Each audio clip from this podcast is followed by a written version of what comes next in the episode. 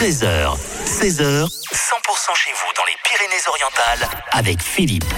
100% pays catalan. Le vendredi, on vous parle des Pyrénées-Orientales et euh, nous sommes avec Thierry Tremblay, l'auteur de Frigoulette, le petit âne catalan. C'est lui qui nous en parle. Bonjour Thierry. Bonjour à tous. Et vous allez nous euh, conter quelle histoire aujourd'hui? Eh bien aujourd'hui, Philippe, je vais vous raconter euh, l'histoire d'un fort. Alors vous avez à mon avis tous deviné, il s'agit bien sûr de la forteresse de Sals.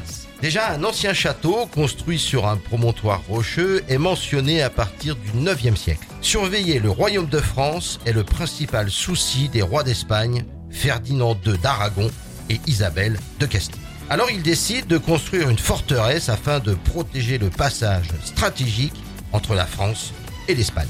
Cette forteresse doit avoir une double fonction, celle de poste de surveillance et surtout de place d'arrêt face à un ennemi qui viendrait du nord. L'Espagne déclare la guerre à la France en 1495. et, le projet de construction de la forteresse est aussitôt confié à l'architecte Ramiro Lopez.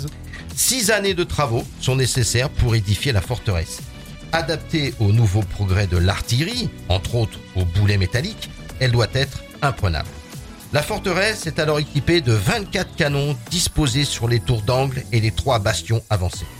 Des créneaux sont modifiés afin de faire place à des murs de protection, percés d'ouverture permettant pour les batteries de la forteresse un meilleur angle de tir.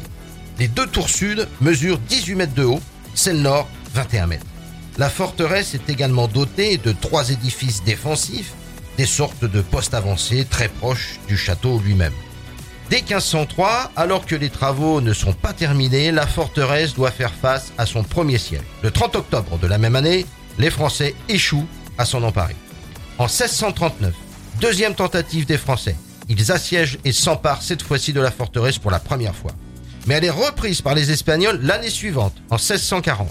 En 1659, le traité des Pyrénées signé, cette partie du territoire est finalement cédée à la couronne de France. La forteresse devient alors prison par ordre royal. 19 condamnés y sont d'ailleurs emprisonnés. Mais après une tentative d'évasion qui échoue, ils sont aussitôt emmurés jusqu'à ce que mort s'en suive. 30 ans après les derniers combats, Vauban visite la forteresse en constatant, selon lui, je le cite, Cette forteresse ne sert à rien. Vauban préconise alors sa destruction, mais les coûts sont trop importants. Le projet est abandonné. Et tant mieux pour l'histoire. La forteresse est protégée au titre des monuments historiques en 1886, puis déclassée en tant que place forte en 1889. Elle est cédée à l'administration des beaux-arts en 1930, puis à la direction du patrimoine du ministère de la Culture. Et de nos jours, avant d'accéder à la billetterie, il faudra passer un double pont-levis. Et petite euh, originalité, lorsque vous irez visiter ce lieu emblématique catalan, une fois passé le second pont-levis, jetez un regard sur l'angle du mur à droite. Vous y verrez des stries profonds dans la pierre.